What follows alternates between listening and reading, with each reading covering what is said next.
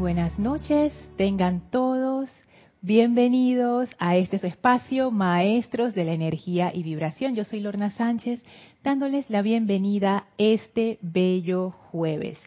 Antes de dar inicio a la clase en sí, vamos a conectarnos con la energía de los Maestros Ascendidos quienes son los que verdaderamente inspiran estas clases. Así es que por favor pónganse cómodos, tomen una inhalación profunda, retengan y exhalen toda tensión. Inhalen profundamente, retengan y exhalen soltando toda pesadez, toda preocupación del día, sientan como toda esa energía sale de ustedes y respala suavemente hasta sus pies, en donde lo espera una magnífica llama blanca cristalina Sientan cómo esta llama succiona esa energía discordante, la libera, la transmuta en luz y toda esa energía se eleva ahora en conjunto con la llama, los envuelve en un pilar blanco cristal que sobrepasa sus cabezas, llenándolos con esa radiación de pureza, de paz, de perfección. Sientan la actividad purificadora de esa llama blanca cristal, esa llama de ascensión y de amor purificador y ahora visualicen cómo la presencia de Dios se manifiesta en y a través de ustedes como una poderosa luz que emana desde su corazón y se expande a través de su cuerpo. Sientan la llegada de la magnífica presencia luminosa del Maestro Ascendido Serapis Bey, elevando todavía más nuestra vibración, nuestra conciencia. Y le enviamos bendiciones y amor al Maestro por la oportunidad que nos da de visitar su hogar una vez más.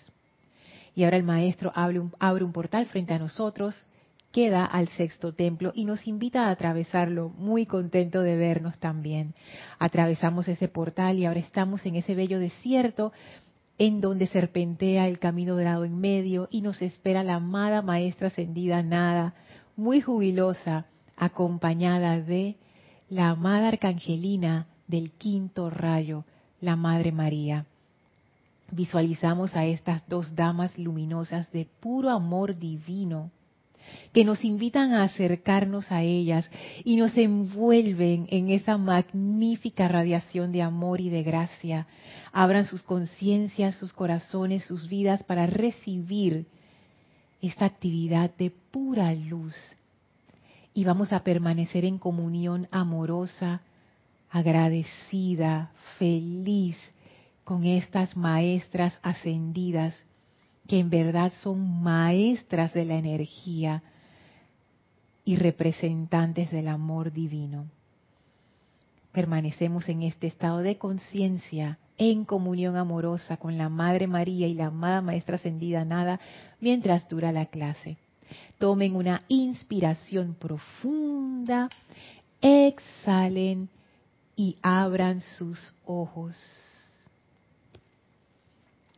Bienvenidos nuevamente a este su espacio, Maestros de la Energía y Vibración. Yo soy Lorna Sánchez, dándoles la bienvenida este bello jueves 21 de abril de 2022.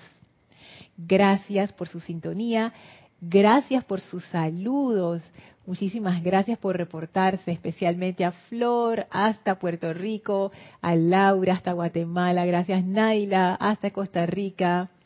Mariana Lara dice hello, los amo. gracias Mariana, tan linda. Hola Miguel y, Tere hasta Veracruz, México. Abrazo, abrazo grande. Ah, Mariana es de Guadalajara. Bendiciones hasta Guadalajara. Hola Raxa. Saludos y amor hasta Nicaragua. Hola Eduardo, bendiciones hasta Uruguay. Naila dice perfecta imagen y audio. Gracias, Naila. A ver, Estela y Sergio nos mandan corazones desde Tucumán, Argentina. Muchas gracias. Virginia Artavia Solís nos saluda desde Costa Rica, aquí vecina, vecina. digo vecina porque Panamá y Costa Rica son están uno uno después del otro por si alguien no sabe, puede ser, no sabemos quiénes ven estos, estos videos. Puede ser alguien que, no, que hable español, pero no esté familiarizado con América Latina, la geografía. Hola Mavi, saludos hasta Córdoba, Argentina. Hola Noelia, bendiciones hasta Uruguay. Gracias, gracias por reportar su sintonía, por mandar su amor, no solamente a mí, que lo agradezco un montón, sino a toda la comunidad internacional. Qué bello es abrir la clase con sus saludos, con sus abrazos, con sus corazones. Ahí cuando Caridad se conecte, si se conecta hoy, mandará su jardín también de flores rosas. Qué, qué bello es abrir con ustedes y sentir ese amor de la comunidad. Gracias por eso. Y bueno, como se habrán podido dar cuenta, la invitada de hoy es la amada Madre María me, llama mucho la atención porque el, el servicio de transmisión de la llama del domingo pasado, realmente nos enfocamos más en la figura del Maestro Ascendido Jesús. Sin embargo, él es uno de los jerarcas del Templo de la Resurrección. El otro jerarca es la amada Madre María. Y ayer en la clase de Kira la enseñanza era de la Madre María. Y hoy también vamos a tener enseñanza de la Madre María. Entonces es como que ella está presente como quien dice, no es solamente el Maestro Ascendido Jesús, yo también ando por ahí. Qué bueno. Y la razón por la que hoy invitamos a la amada Madre María es porque en la clase anterior estábamos hablando acerca del autocontrol y quiero hacer una recapitulación breve de por qué estamos hablando del autocontrol para que no se nos olvide de dónde venimos. Venimos de la gratitud del arcángel Chamuel, que la gratitud tiene que ver con, la, sentirse agradecido, pero uno no se siente agradecido si uno piensa, que, ah, mi vida no vale nada, todo me va mal. Entonces ahí como que no hay gratitud y, y si hubiera es una gratitud fijada en lo externo. Entonces nos preguntábamos, ¿cómo es esa gratitud que no depende de lo externo, que viene de lo interno? ¿Cómo es esa gratitud no condicionada? Y empezamos a estudiar el aspecto de lo que es la expectativa y el deseo de control de la personalidad que nos que condiciona nuestra gratitud a lo externo. Esa viva esa vida para gratificar a los sentidos, que también tiene que ver con el control del ego. Entonces comenzamos allí a explorar lo que es el control y entonces caímos en la otra parte, si esto es el control del ego, ¿qué sería el verdadero control divino? Y entonces entramos al tema del autocontrol que vimos en la clase anterior, que fue una clase que de verdad que estaba densa.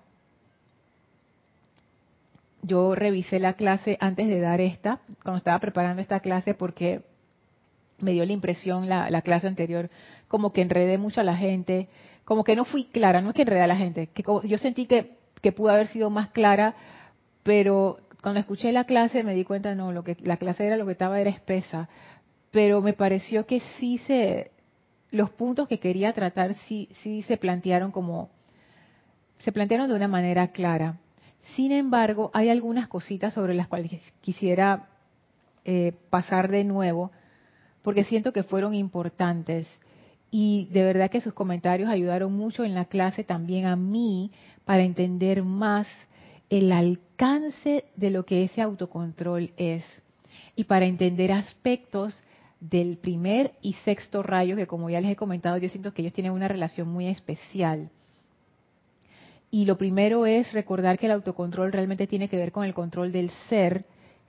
Self-control es el término en inglés en, el, en la descarga original de los maestros ascendidos.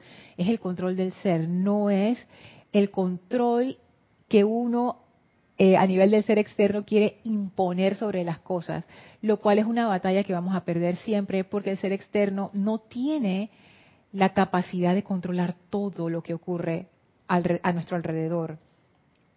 Sí podemos tener control sobre ciertas cosas, pero no podemos controlar a los demás, aunque haya gente que piense que sí, pero no, no se puede. Y hay condiciones nacionales, planetarias, globales, eh, de todo tipo, que también están fuera de nuestro control.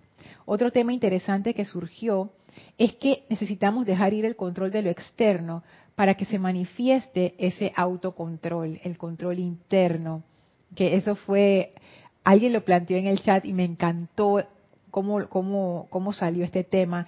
Otro que, otra cosa que también plantearon en el chat es el tema del silencio, salió varias veces. Y el silencio es una amenaza para la supervivencia del ego. porque ese silencio está contrapuesto con lo que es la importancia personal. Cuando hay silencio es cuando uno no tiene nada que decir y la importancia personal siempre tiene algo que decir acerca de sí misma. Entonces vemos que el silencio realmente es un antídoto a esa importancia personal.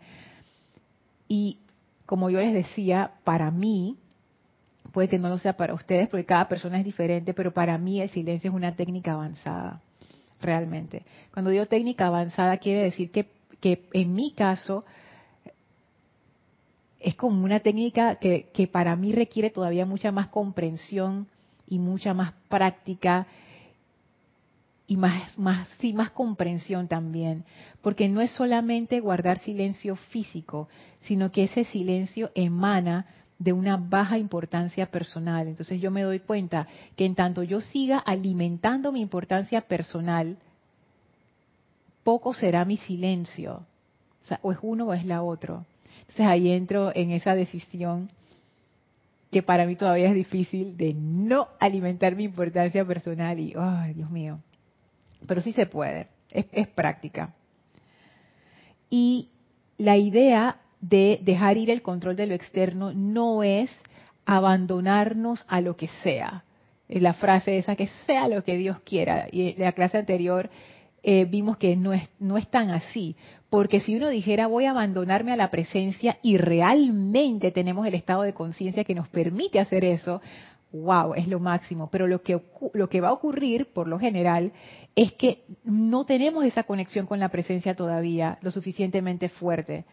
Entonces, al soltar el poco control que tenemos, lo que va a ocurrir es que vamos a ser llevados por las marejadas inconscientes de nuestros propios hábitos y condicionamientos. Entonces, quedamos peor. Así es que tampoco es así contra, eh, soltar a lo loco, sino que no es soltar sin, sin conciencia, no es, no es soltar así como que, ah, es dejar ir el control del ego, pero hacerlo de una manera consciente. Otra pregunta que salió cuando yo les estaba contando de, bueno, cómo realmente empezar a practicar esto del autocontrol, ya en lo tangible, en lo práctico. Y una de las cosas que a mí me ha ayudado mucho es verme como el vehículo de la presencia. Y decíamos que para nosotros, nuestro intelecto que funciona en el plano tridimensional, es muy difícil realmente. Yo pienso que, a mí no me gusta usar la palabra imposible, pero va por ahí, em, que uno esté, que uno sea, entender con el intelecto que uno sea dos cosas al mismo tiempo. Uno lo puede decir, intelectualmente uno puede decir, sí, yo soy la presencia y yo soy el vehículo de la presencia, pero intelectualmente, en el intelecto de tercera dimensión en el que vivimos, eso no tiene sentido, porque en la tercera dimensión, por ejemplo, dos cuerpos no pueden ocupar el mismo espacio. Yo, no, como un objeto físico, no puedo ser una cosa y la otra. O soy esto o soy lo otro. Por ejemplo, una flor es roja o es azul. No puede ser roja y azul al mismo tiempo. No estoy hablando de la combinación de color, de que, ah, tiene un pedacito rojo y un pedacito azul. No. Si la flor es roja, es roja. Si la flor es azul, es azul. No puede ser roja y azul al mismo tiempo. Entonces eso, eso nos, nos pone como un desafío al intelecto. ¿Cómo puedo ser yo la presencia y el vehículo al mismo tiempo? Y yo me quedé pensando en eso. Este dio una clave muy interesante que tiene que ver con el discurso que estábamos estudiando del maestro ascendido San Germain en Pláticas del Yo Soy en la página 56, donde él hablaba de la definición de autocontrol según el maestro ascendido San Germain. Y el primer punto decía, primero el reconocimiento de la inteligencia yo soy como la única presencia activa. Y aquí yo lo interpreto porque pueden haber varias interpretaciones, muchas de seguro, pero la que a mí me vino a la mente fue cuando el maestro habla de la única presencia activa, es que mi poder motivador, esa, ese poder que me activa, esa presencia activa, lo que me hace actuar, acción, que no sea el ego, que solamente sea esa presencia. Y eso tiene que ver con un aspecto que los maestros ascendidos atribuyen a la llama triple, que es el aspecto de la voluntad. Porque la voluntad tiene mucho que ver con, el, con, el, con la motivación de actuar. Es esa fuerza, es la fuerza de primer rayo, es la fuerza que impulsa la acción aunque en el tercer rayo esa acción como quien dice que se manifiesta, es el rayo de la actividad, el primer rayo es el rayo del impulso inicial. Eso lo dice el maestro ascendido El Moria, lo pueden encontrar en el libro, en el librito El primer rayo, libro chiquito pero poderoso. Y entonces él dice, es el, primer rayo es como el impulso inicial. Entonces, este hizo una, amarró la enseñanza de una manera muy interesante y él dice, mira, allí es donde está esa unión, esa unión que es tan difícil de reconciliar en el intelecto. Ahí es el momento en donde no hay dos voluntades, sino una sola voluntad. Y a mí me gustó mucho ese comentario y yo me quedé con eso durante la semana. Y ahora les voy a compartir algo que me vino durante la semana. Yo digo, wow, porque yo misma quedé así como que, como uno se siente a sí mismo como el vehículo de la presencia, pero ¿será que eso evita de alguna manera que también experimentemos ser la presencia, que es lo que dicen los maestros? Entonces yo quedé con eso, ¿no? Después de la clase, yo, wow. Y lo que vino fue que a través de vernos como el vehículo de la presencia, eso nos lleva a sentirnos la presencia. Entonces aquí hago como una, un ajuste a lo que hablaba en la clase anterior. Y ya no lo estoy viendo como dos polos diferentes, o es lo uno o es lo otro. Ahora me doy cuenta que es como un tránsito. Y la forma más fácil de hacer ese tránsito no es comenzar diciendo es que yo soy la presencia, porque eso va en, eh, es como, como que la mente no se lo cree. Porque de una vez uno mismo dice, si tú eras la presencia, ¿por qué tienes este problema de salud? ¿Ah? Si tú fueras la presencia, tú fueras perfecta, tú no tendrías nada. Si tú fueras la presencia, uf, tú estarías resuelta económicamente. ¿Cómo tú vas a ser la presencia y mira, mira cómo anda tu vida peleado con la gente, peleado con tu tío, peleado con tu esposo, peleado con tus hijos? Entonces, todas estas cositas, ¿no? Es, es, es, no es tan buena idea comenzar por ahí. Pero es muchísimo más fácil entrar en un, en un mindset, en una conciencia de decir, yo soy el vehículo de esa presencia. Y a través de experimentar ser ese vehículo, cómo se siente ser ese vehículo de la presencia y meterte en eso, uno eventualmente empieza a experimentar la presencia. Es como una aproximación indirecta que te lleva al punto donde hemos de llegar. Así que eso fue muy interesante, darme cuenta que a nivel del intelecto son dos polos opuestos, pero si vamos a un nivel superior, que es el nivel de experimentar las, las cuestiones, es como más abarcante, experimentarlo, ahí sí es posible esa reconciliación. Voy a pasar a los comentarios. A ver, antes de seguir. Hola Marleni, saludos hasta Perú, Tacna. Dice Estela, Lorna, no es solo el silencio de la voz, también debe ser de la mente. Es que Estela, así mismo es. El verdadero silencio no emana de la represión de la lengua, sino es que es, que es interno. Y yo debato que uno pueda verdaderamente estar en silencio externo si no hay silencio interno. definitivamente las dos cosas están conectadas. Hola Rosaura, saludos y bendiciones hasta Panamá. Hola Marian, saludos hasta República Dominicana. A ver. Dice Mariana, si te entiendo lo del intelecto versus ser el vehículo, yo pude fusionando energía, si se puede, aprendiendo a estar en dos dimensiones a la vez. Es difícil, más no imposible. Y si lo crees, lo crearás. Yo lo he hecho, pero no planeado, dice. Ok. Bueno, Mariana, en realidad el argumento inicial no es correcto. No es el intelecto versus ser el vehículo. Estamos hablando de la presencia versus ser el vehículo. Estas cosas, y entiendo tu confusión, de verdad que no sé, uno, mira, hay veces que uno dice y uno habla, y, me pasaba a mí muchísimo, dice que, ay, sí, que yo soy la presencia, ay, sí, que no sé qué. El intelecto habla tantas cosas, y ahí hay muchísima confusión.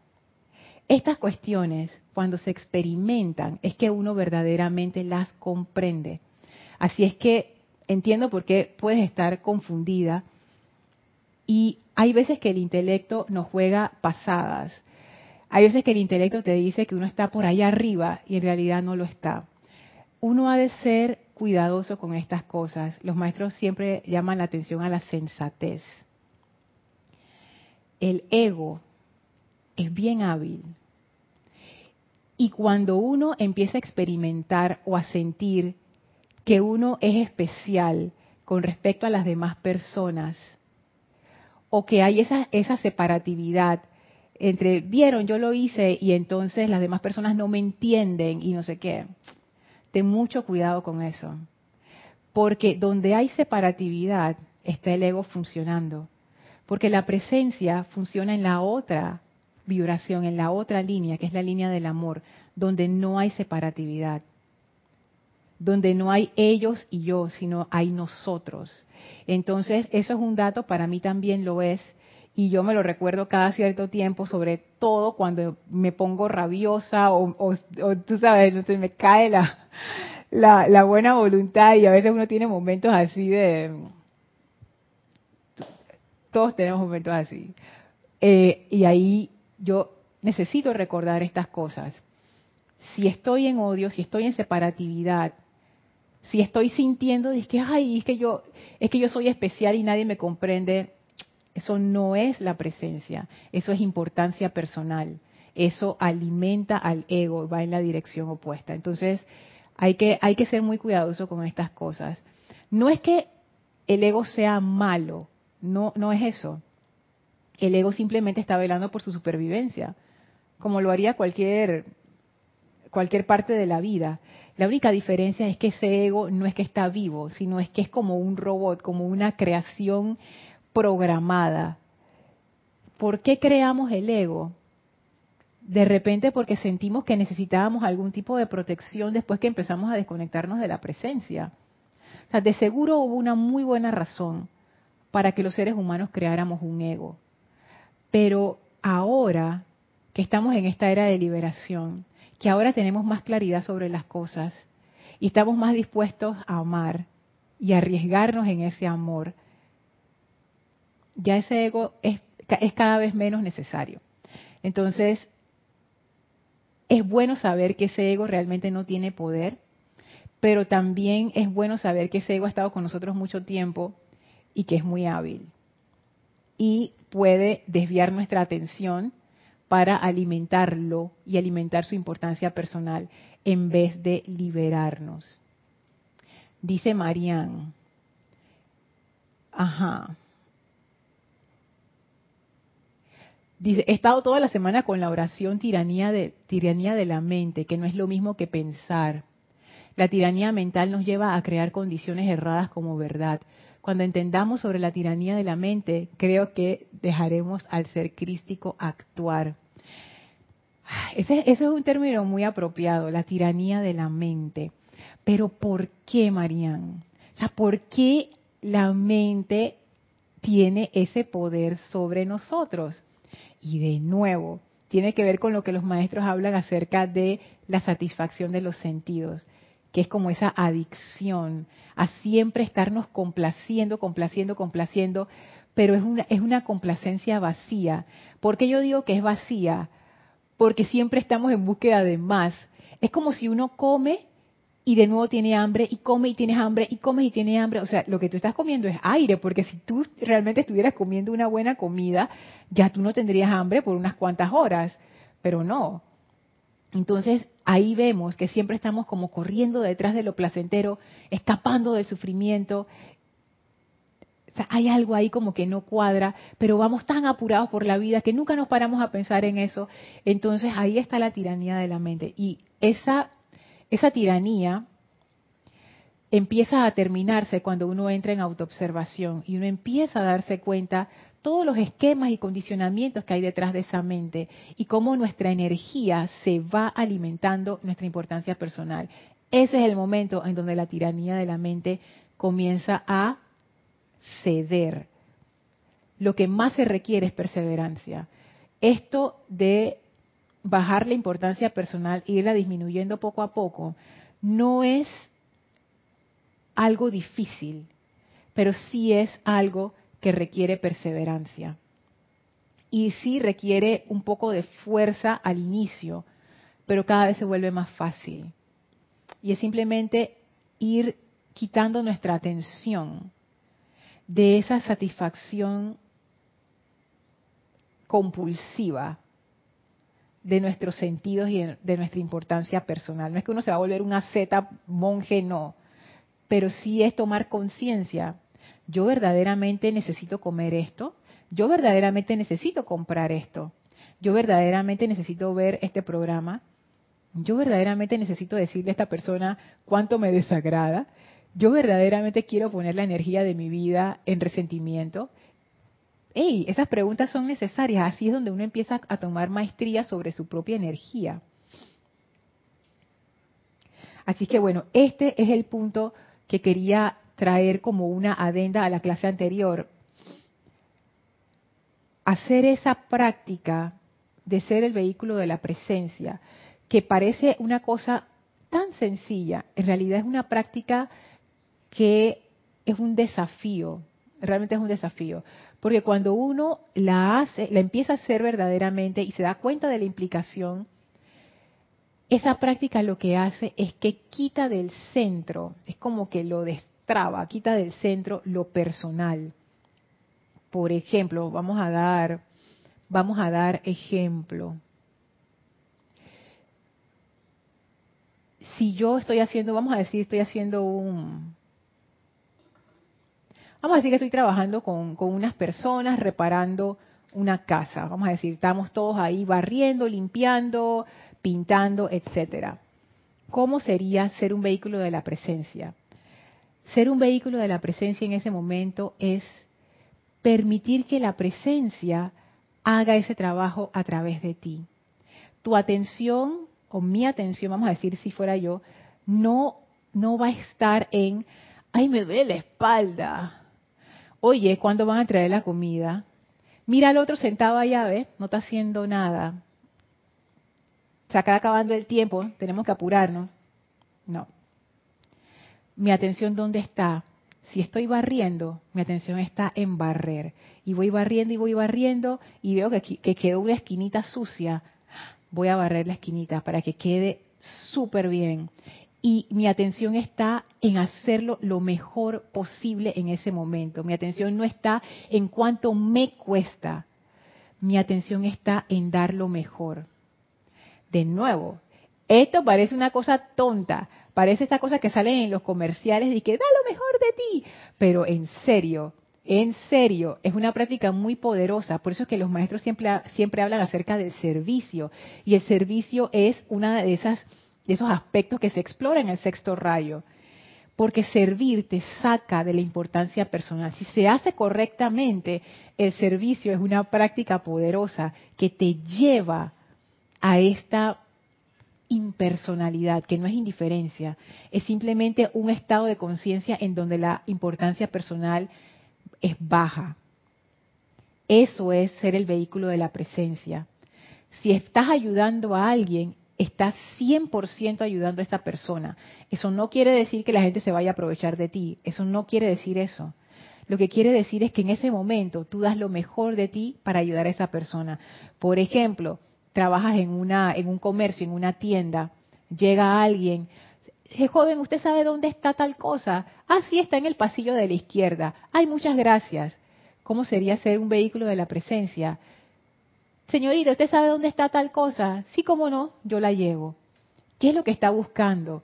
¿En qué le puedo servir? ¿Cómo le puedo ayudar?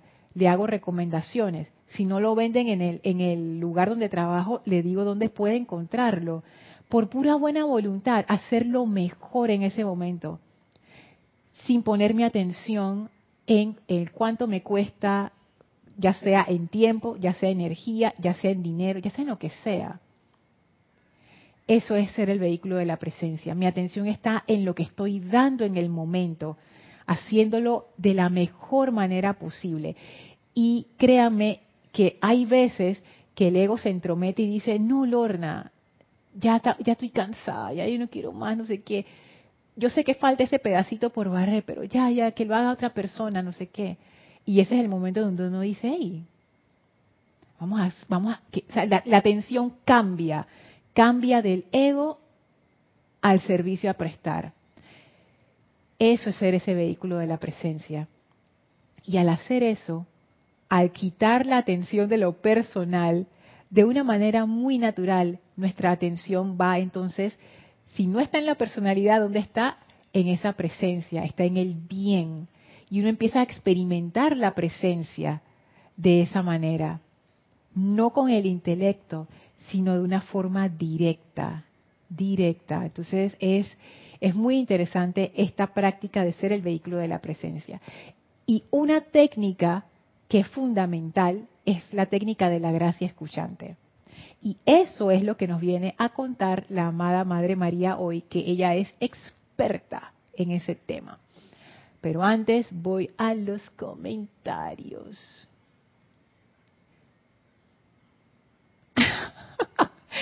Victoria Riquel me dice, hola, desde el último lugar del mundo, luego de la cordillera, Temuco, Chile. Oye, ay, qué lindo. Una vez a mí me regalaron una, un t-shirt, una remera, que decía Chile, el sur del mundo. ¿Cómo me gustaba? La usé, la usé, la usé, la usé, la usé hasta que se desintegró. Hermoso. Y siempre me, siempre me, ah, e, esa, no sé, esas latitudes del sur siempre han capturado mi imaginación. Es como que, wow, el fin del mundo. El último lugar del mundo. Qué espectacular. Hola Blanca, saludos hasta Bogotá, Colombia. Dice Celio, el ego nació de la separatividad. En realidad sí, porque cuando hubo esa desconexión de la presencia, la conexión con la presencia se mantiene porque estamos vivos. Si no hubiera conexión, no, no tuviéramos vida pero, pero digamos que esa conexión se fue como, al, como a lo subconsciente, bien profundo, pero conscientemente nosotros no, no, como que no hacemos esa relación, como que yo soy la presencia, yo soy vida, yo soy Lorna, hombre, que está hablando. Entonces es eso. Y pudiéramos decir que esa desconexión es una separatividad. Y yo pienso ser igual, yo pienso que el ego nació como un paliativo porque al haber perdido nuestra fuente o la conciencia de nuestra fuente, ¿qué nos quedó? Nos construimos como una, hicimos nuestro propio, nuestra propia fuente, pues.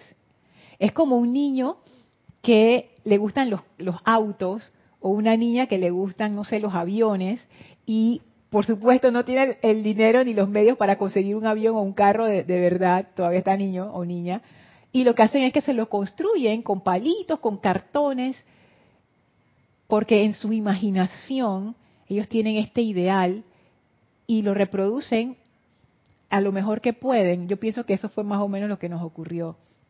Como que quedó esa memoria de lo que en algún momento fuimos, pero muy lejana, y empezamos a reconstruir con nuestros palitos y nuestros cartoncitos y las cosas del mundo y nos empezamos a poner como encima de nosotros tratando de llegar nuevamente a esa fuente. Pero ¿qué va? nunca jamás cosas de lo externo van a poder reemplazar algo interno. Entonces, ahora nos toca quitarnos ese, esa, ese disfraz de encima para volver al centro, al verdadero centro. Y la forma de volver al verdadero centro es literalmente volver al centro. Si el centro es la presencia, ¿qué hacemos con toda nuestra atención en el ego? El ego se ha convertido en nuestro centro. Hay que quitar la atención de ahí y ponerla en el verdadero centro. Es la única manera de volver. O sea, no, va a haber un regreso automático. Esto, esto, es, esto es un acto poderoso. Esto es una decisión radical. Eduardo dice, el ego lo creamos como una defensa hacia los demás por miedo, pienso yo, y nos olvidamos a vivir desde el ser.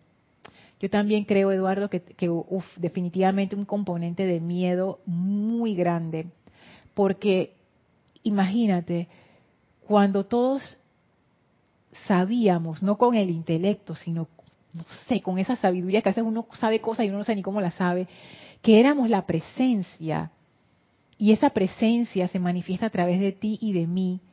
Y es como decir, yo me manifiesto en este cuerpo llamado Lorna y en ese cuerpo llamado Eduardo, a través de esa mente, a través de esta mente, pero somos lo mismo, es la misma, es el mismo ser. Allí no hay enemigos si somos lo mismo. Es, es, es, algo, es algo muy especial. Ahí lo que hay es amistad, buena voluntad espontánea, amor. No pueden haber enemigos, ahí no hay miedo. Pero si yo creo que yo soy yo y todo lo demás es lo demás, y tú vienes caminando en una calle y yo no te conozco y entonces yo pienso, ¿qué me va a pasar? Y no sé qué, y tú piensas lo mismo y esa quién es y no sé qué, ya ahí surge el miedo, ya ahí surgen las defensas, ya ahí surgen los, los estos escaparates que a veces montamos para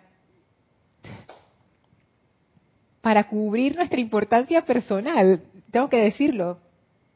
Muchas, muchas de las cosas que ese miedo que tú mencionas, Eduardo, es el miedo a ser heridos en nuestra importancia personal. Porque la presencia no puede ser herida. Es como darle un cuchillazo al agua. Es absurdo, es ridículo, no se puede. Es como tratar de cortar el aire. No tiene sentido. Entonces, ese miedo realmente es un miedo producto de la separatividad, esa que decía Celio, y está totalmente amarrado al ego.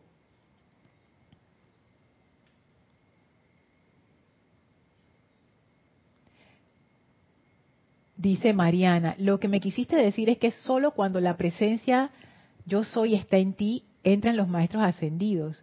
No, lo que quise decir Mariana es que cada vez que uno sienta, mira lo que decía Eduardo y Serio, justo, cada vez que uno sienta esa separatividad con respecto a los demás, hay que poner atención porque no es esa presencia activa, sino que es el ego. Y que muchas veces el ego nos hace creer que somos especiales, que somos diferentes. Esa es la técnica. Esa es la técnica por excelencia del ego. Cuando uno se cree especial, ay, mira qué bien hago yo estas cosas. Porque ¿dónde está la atención? Qué buen ejemplo, qué buen ejemplo. Gracias Mariana por llevarme este ejemplo. Miren este ejemplo. vamos a decir que yo hago algo súper bien, vamos a decir que, yo cocino súper bien. Y yo digo, oh, mira, a mí todo me sale fácil en la cocina. Yo, mira esta comida que he hecho y todo el mundo le ha gustado. Es que, es que, wow, es que yo no sé, es que yo estoy, yo súper, ¿dónde está mi atención? Mi atención está en servir a los comensales. No, mi atención está en hacer lo mejor posible en este plato. Mira que no sé qué, esto le va a gustar a fulanito y esto le va a gustar a menganito, no sé qué. No, mi atención está en disfrutar de ver a la gente disfrutando de la comida y sentir, oh, gracias Padre por, por esta oportunidad de estar aquí y de dar esto. No. ¿Dónde está la atención? Importancia personal. ¿Viste que yo soy la mejor?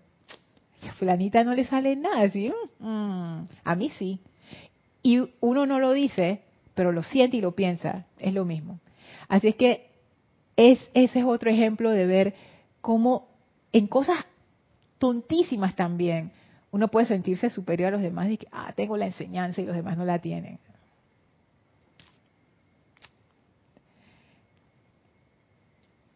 Eso tiene que ver con, yo pienso que eso tiene que ver con, la, con lo que la cualidad del maestro ascendido Lanto, la reverencia por la vida.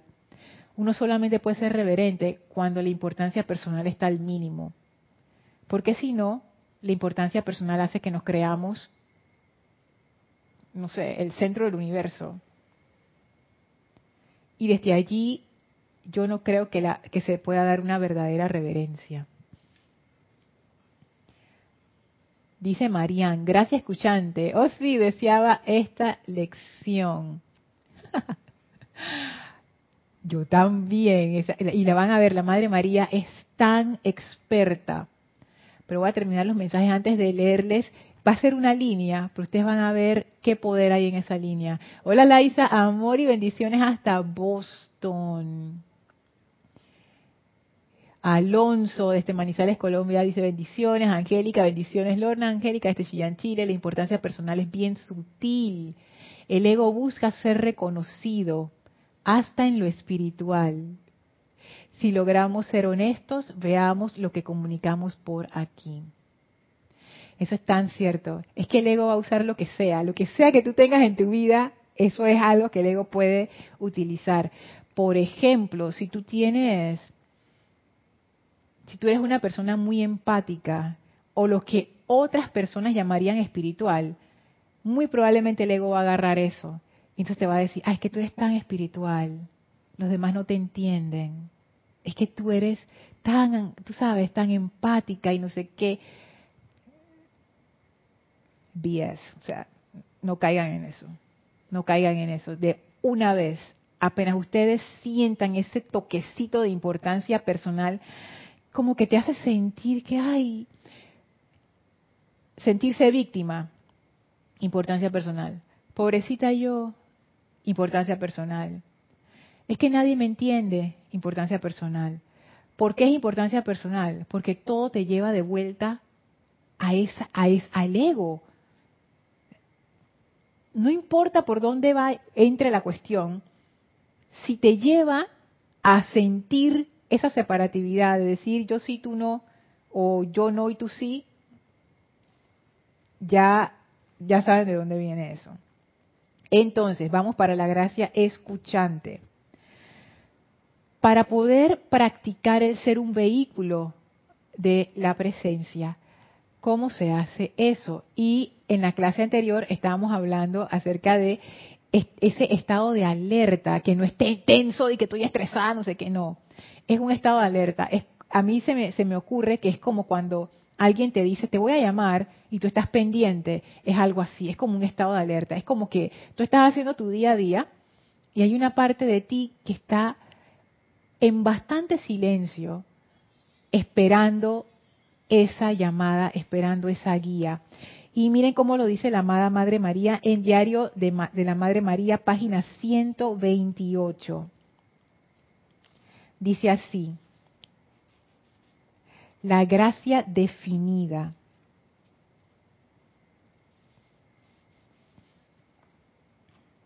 Estoy viendo por dónde comienza, porque este, este capítulo tiene muchas cosas interesantes. Voy a empezar por aquí, aunque este no es el párrafo que quería traer. Dice la Madre María, una de las peculiaridades de la hueste angélica es la capacidad de leer las mentes de los estudiantes y ver repetidamente, aunque nosotros hablamos en términos sencillos y poderosos, que su conciencia dice, oh sí, pero, y ese pero no es más que una concha que repele de ustedes la bondad de Dios. Que eso me llamó mucho la atención. Y tiene que ver con lo que dice acá abajo. ¿Qué es la gracia? dirá la mente. Pues es la capacidad de escuchar al poder de Dios y consciente y positivamente rechazar los poderes del mal. Y esa gracia les permite convertirse en la plenitud eh, de sí mismos. Es así como yo aprendí, dice la Madre María, cuando los ángeles vinieron cuando los mensajes vinieron, cuando los diversos avisos y advertencias vinieron, permaneciendo en ese silencio interior, por más que trabajara como mujer. Yo llevaba agua que sacaba del pozo, trabajaba en el jardín, pero mantenía cierta parte de mí constantemente en ese estado de gracia. Y esa es la razón que tengo para sugerirles que desarrollen una gracia escuchante mediante el poder del Dios que los hizo y sean lo suficientemente sensatos como para saber lo que la gracia es. Y ahora noten, paréntesis, noten las advertencias que va a hacer la amada Madre María. Lo primero que dice, la primera advertencia, y sean lo suficientemente sensatos para saber lo que la gracia es. Nada de estar imaginando de que, que vino una paloma, que la luz de Dios me habló, que yo estoy canalizando a los maestros, que nada, ey. La Madre María dice, eso no es gracia escuchante. Sensatez, lo primero. Lo segundo que dice, y sean lo suficientemente sensatos como para saber que la creación humana también les habla. O sea, la Madre María te dice, mira, cuando tú vayas a empezar a estar en silencio, tú vas a empezar a, entre comillas, recibir un montón de cosas. Lo primero es, base tu ego, dice que esto no se puede, no sé qué, esto no existe, la gracia escuchar. Lo que decía la Madre María arriba, las mentes de los estudiantes que leen estas palabras y dicen, sí, pero eso no puede ser. ¿Eso qué es? O como ella dice abajo, ¿qué es gracia? Dirá la mente. A mí me llama mucho la atención esto. En este caso yo siento que eso se refiere como al intelecto, porque de nuevo, y yo me identifico tanto con esta postura, yo soy ese tipo de persona que yo tengo la expectativa de entenderlo todo con mi intelecto. Yo quiero que me lo expliquen. Yo quiero que me den paso uno, paso dos, paso tres, cómo es que se hace. Yo quiero verlo ahí, cómo, cómo es la cosa. Y es mi intelecto el que hace este tipo de preguntas. Y yo me sorprendo ahora cómo he poco a poco ido cambiando hacia más experimentación y menos preguntadera. Aunque, aunque todavía mi parte de preguntona todavía está. Pero esto que dice la Madre María es tan especial. ¿Y qué es gracia? dirá la mente. O sea, en vez de sumergirnos en la experiencia y empezar a experimentar lo que ella nos está diciendo, no lo primero es que uno se pone como que, ¿y eso qué es? ¿Y qué es la gracia? Y tratas como de comprenderlo, de intelectualizarlo, de atraparlo en un concepto. Y eso no ayuda. Porque por ahí no va la gracia. La Madre María hace una tercera advertencia. Sean lo suficientemente sensatos como para ser positivos hasta que hayan manifestado la perfección. Y esto tiene que ver con lo que les estaba diciendo. Al inicio la mente va a ser como un rechazo. Después, cuando no les funcione esa técnica, va a venir lo contrario. Te van a empezar a llegar todas estas sugestiones de que sí, que tú eres espiritual, que tú eres lo mejor. Te van a llegar un montón de cosas y tú vas a decir, wow, mira lo que yo sé y los demás no saben. La Madre María te dice, sean suficientemente sensatos como para saber que la creación humana también les habla. La gracia escuchante no infla el ego. La gracia escuchante no tiene que ver con importancia personal. Es algo sencillo. Es simplemente estar receptivo a esos soplos de la presencia. La presencia de Dios no le habla de a una persona o a Moisés en el pasado la presencia de Dios le habla a todo el mundo, porque todos somos esa presencia. Si hay alguna persona que dice es que yo recibo mensajes de la presencia de Dios, todos recibimos mensajes de la presencia de Dios. Si todos estamos conectados con esa misma vida. Lo que pasa es que la mayoría de la gente, me incluyo, tenemos tanto ruido mental que no escuchamos. Entonces realmente todos estamos todo el tiempo dentro del amor y la guía de esa presencia. La Madre María lo que dice es, en su día a día, no dejen de hacer sus cosas, sigan haciendo sus labores, su trabajo, lo que sea, pero hagan un espacio, un pequeño espacio para recibir esa guía intuicional. ¿Qué sería una guía intuicional? Estoy segura que les ha pasado a todos en algún momento en sus vidas. Iban caminando y algo les dijo, vete por este camino en vez del otro. Y la mente, el intelecto de una vez dice, pero ¿por qué? ¿Por qué me voy a ir por ahí? Si yo siempre me voy por esta ruta, esa ruta es más larga, ¿por qué me voy a ir? Pues no, yo me voy a ir por el camino de siempre, tácata, algo pasó. Y, después, cuando te pasa la cosa, tú dices, que cúnchole, hubiera hecho caso a mi intuición. Cuando uno está en gracia escuchante, estas intuiciones te van a llegar. Y uno simplemente las sigue. Que si hay intuiciones que van a resultar ser la vocecita del ego, ¡Uf! claro que sí. Pero eso es parte del aprendizaje.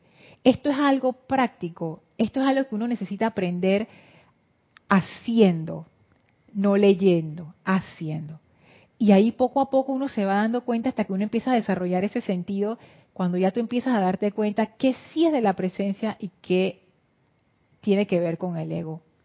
Es realmente abrir la puerta a esa guía intuicional, que está más allá de lo que el intelecto puede hacer. El intelecto no puede comprender de dónde viene eso, porque el intelecto tiene su límite. Entonces, esto de la amada Madre María es tan interesante. Fíjense que ella dice en, este, en esta oración, ¿qué es la gracia? dirá la mente. Entonces ella nos presenta una definición. Pues es la capacidad de escuchar al poder de Dios, número uno. Noten las palabras que usó. Primero que todo, la capacidad.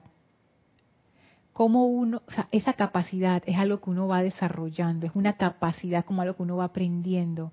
Pero esa capacidad de qué? ¿qué es lo que necesitamos aprender y desarrollar? La capacidad de escuchar o sea, esa atención. Para yo poder escuchar, necesito hacer silencio. Entonces ya vemos por dónde están metiéndose las cosas, ¿no? ¿Cómo va? O sea, yo para escuchar necesito estar en silencio, necesito desarrollar la capacidad de estar en silencio. Y al mismo tiempo la capacidad de escuchar, que es como tener mi atención pendiente en esa guía intuicional, que no puedo agarrar con mi intelecto, no, no puedo conceptualizar. Esto va a incomodar al intelecto, pero es parte del ejercicio. Y antes de pasar al chat, quiero llamar la atención a otra cosa. Fíjense que ella dice la capacidad de escuchar al poder de Dios. ¿Por qué no usó otro término? ¿Por qué no dijo es la capacidad de escuchar la voz de Dios? Pudo haber dicho es la capacidad de escuchar la voz interior. Pero ella no usó ese recurso. Ella usó el poder. Es la capacidad de escuchar al poder de Dios. ¿Por qué creen que ella habrá utilizado eso, el poder de Dios? Vamos a ver qué, qué se les ocurre. Subo, subo, subo. Aquí. Ay, el comentario de Angélica seguía, perdón Angélica, no lo leí completo. El punto es que si no nos damos cuenta, obstaculizamos la humildad, el silencio, la gracia, y entonces, ¿cuándo vamos en serio? Esa, esa última pregunta me encantó. ¿Cuándo vamos en serio? Yo me he hecho esa pregunta muchas veces y me di cuenta que realmente cuando uno va en serio, cuando uno decide disolver esa creación humana que en esta clase estamos llamando ego. Ese es el momento. Todo lo demás es como jugar. Es como darle la vuelta a la cuestión pero no hacerlo. ¿Qué significa ir en serio? Disolver la importancia personal. Completamente. Por lo menos en este momento lo veo así. Todo lo demás es como una distracción, porque este es el meollo del asunto, porque ahí es donde está atrapada nuestra atención, ahí está atrapada nuestra energía. Si nosotros no hacemos esa purificación de esa energía atrapada en esquemas, condicionamientos, programaciones, falsa identidad, importancia personal, nunca vamos a ser libres. Esa es la cadena. Ese es, ese es sí, es la raíz. Entonces me gusta eso. ¿Cuándo vamos en serio? Cuando nos decidamos a disolver de verdad la importancia personal. Y de allí en adelante todo lo que yo hago en mi vida, todas mis aplicaciones, todo va dedicado precisamente a disolver esa importancia personal. Y cada quien sabrá cómo lo hace. Todos somos gente creativa, bien creativa, los seres humanos somos súper creativos y todos nos las vamos a ingeniar, todos sabemos por dónde flaqueamos, todos sabemos, ya, es que ya uno sabe, ya. Entonces, en el momento en que uno dice voy por esa importancia personal. Disolver eso, va, disminuirla cada vez más. Ahí yo pienso que es donde uno dice, voy en serio. Hola Leticia, bendiciones. Y que llegando tarde, dice. Bienvenida, saludos hasta Texas. Carlos Peña dice, buenas noches, amor y bendiciones. Al final no somos el cuerpo, tampoco la mente. Y si no somos el cuerpo y la mente, ¿qué somos, Carlos? ¿Qué somos? puede ser que el intelecto te diga, que soy la presencia.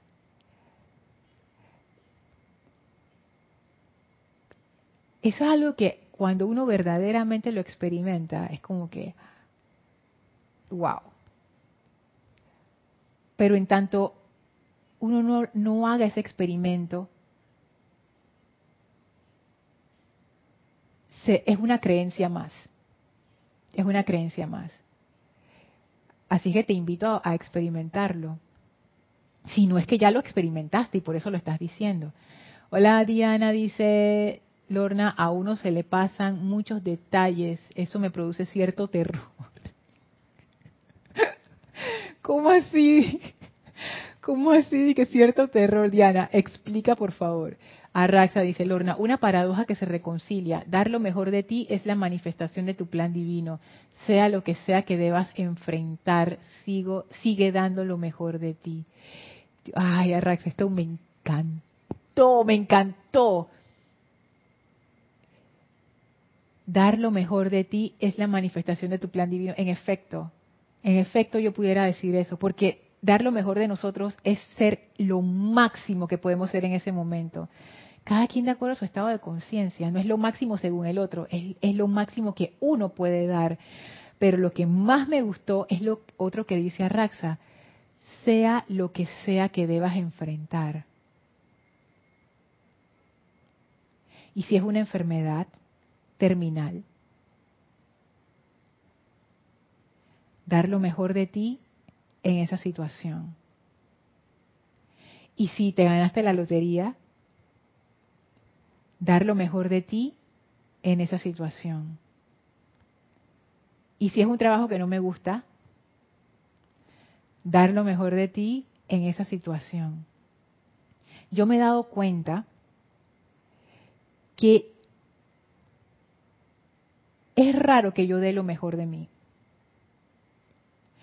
porque mi ego siempre me dice, Lorna, ya estás haciendo bastante. Y es pura mentira, es pura mentira. Porque hay veces que yo sí doy lo mejor de mí y yo digo, wow, es más de lo que yo me pude imaginar que podía hacer. Entonces yo pienso que, que nosotros los seres humanos nos limitamos mucho.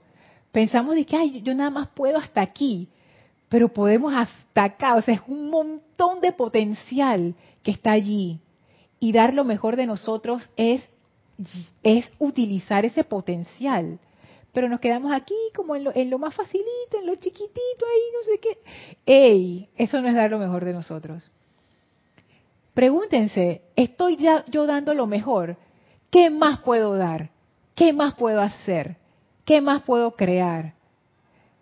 Tenemos mucho que dar, hay muchísimo, muchísimo. En en cada situación, lo que y el comentario de raza me encanta porque no depende de la situación. Si es una buena situación, doy lo máximo, pero si es una situación discordante, no. Tiene nada que ver. Cualquier situación. Dar lo máximo, lo mejor de mí en esa situación. Eso cambia todo el panorama. De nuevo, es son, son cosas aparentemente sencillas, pero, pero la liberación está basada en eso. Es, como dice la Madre María, nosotros hablamos en términos sencillos y poderosos. esto no es nada enredado, pero requiere, requiere de acción para que eso se materialice en nuestras vidas. No es suficiente leerlo, hay que encarnarlo. Y eso se hace a través de la práctica y de poner nuestra atención en eso, de esa decisión. Gracias a Raxa. Marian dice, tengo una amiga espiritual. Cuando le dices que es luz, ella dice, tú también. Qué linda. Es muy bonita, gracias. Y tú también. estás iluminada, lo ves en mí, está en ti, tú eres todo eso. Oh, la gracia, ese comentario lindo de Marian, que es que es así. Al inicio uno lo dice, después uno se da cuenta que es verdad. Y que tu amiga tiene razón, que es verdad. Marian dice, oh, la gracia escuchante es la no resistencia ni rebeliones a Dios. Me da vergüenza, no siempre escucho y me fue tan mal. Pero no siempre escuchamos, si es la verdad, no siempre escuchamos. ¿Qué es lo que no escuchamos según la amada Madre María? Al poder de Dios. Esto ya va a quedar para la próxima clase, pero pueden ir pensando desde ahora a qué ella se refiere con la capacidad de escuchar al poder de Dios. El poder de Dios. ¿Por qué la amada Madre María saca ese aspecto de poder relacionado con la gracia escuchante? Que uno pensaría de que, ay, qué bonita, la gracia escuchante, no sé qué, y de repente el aspecto poder. De nuevo, ¿eh? esa relación oro rubí con la gracia, poder con el rayo azul. ¿Por qué? ¿Por qué? Arraxa dice, Lorna, al escuchar el poder de Dios, caes en cuenta que aunque todo parezca caótico para mi intelecto, Dios está en control. Y si bien yo no lo veo, el poder de Dios prevalece siempre, confianza y fe. ¡Ey! Esa es buenísima. Yo no había pensado en esa. Ok, ok. Interesante. Celio dice, la, voy a traer para la próxima clase. Comenzamos por ahí. Comenzaremos por ahí. Celio dice, dice el poder de Dios, siento que al escuchar a María hablar del poder, despeja los miedos y dudas que puede surgir al practicar la gracia escuchante. Oh my God. ¡Ey! Eso está buenísimo. Fíjate que yo no, no había hecho esa relación de que esa gracia escuchante también, claro que sí, te puede generar algún tipo de duda o de miedo de que será que estoy haciendo la cosa bien, no sé qué. Mm, ok, buena, buena esa. Eduardo dice. Ay, gracias Eduardo. Gracias a ti también, bendiciones. Eduardo dando las gracias, súper. Pensé, Eduardo, que me ibas a dar un dato ahí. Yo dije, ¿qué me iba a decir Eduardo acerca del poder de Dios? Pero bueno, no importa, Eduardo. La próxima clase todavía puedes mandar tu comentario. Y todos ustedes también. ¿Por qué la amada Madre María hace esa conexión de la gracia con la capacidad de escuchar al poder de Dios? Y no termina allí. Ella sigue diciendo, esa es la primera parte. La segunda parte es, y consciente y positivamente, rechazar los poderes del mal. Noten dos cosas. La primera, consciente y positivamente. O sea, positivamente es irradiar, o sea, no dejarse permear, sino que esto es una, una actitud positiva, irradiante. Lo otro es que ella vuelve a mencionar poderes. Primero habló del poder de Dios y ahora habla de los poderes del mal. ¿Y qué es eso? Vamos a verlo en la próxima clase. Eso de la gracia escuchante va a estar muy interesante. Así es que gracias a todos por haber seguido esta clase. Vamos a despedirnos de la maestra ascendida Nada y de la Madre María. Por favor, cierren sus ojos, visualícenlas frente a ustedes, envíenles su amor y su gratitud permítanse recibir ese abrazo de amor de la amada Madre María, ese abrazo de amor de la Maestra Ascendida Nada y sientan como todos somos iluminados por esa poderosa gracia escuchante que despeja todo ego y permite la manifestación del poder de la presencia de Dios a través de nosotros sentimos esto con mucha gratitud y reverencia. Y ahora las maestras abren un portal frente a nosotros, el cual atravesamos para regresar al sitio donde nos encontramos físicamente, aprovechando para expandir a nuestro alrededor esa gran cualidad de gracia y de amor. Tomamos ahora una inspiración profunda exhalamos y abrimos nuestros ojos. Muchísimas gracias a todos por haber participado en esta clase. Gracias por sus comentarios y sus preguntas. Yo soy Lorna Sánchez. Esto fue Maestros de la Energía y Vibración y nos vemos el próximo jueves. Mil bendiciones para todos. Que tengan una dulce y feliz noche.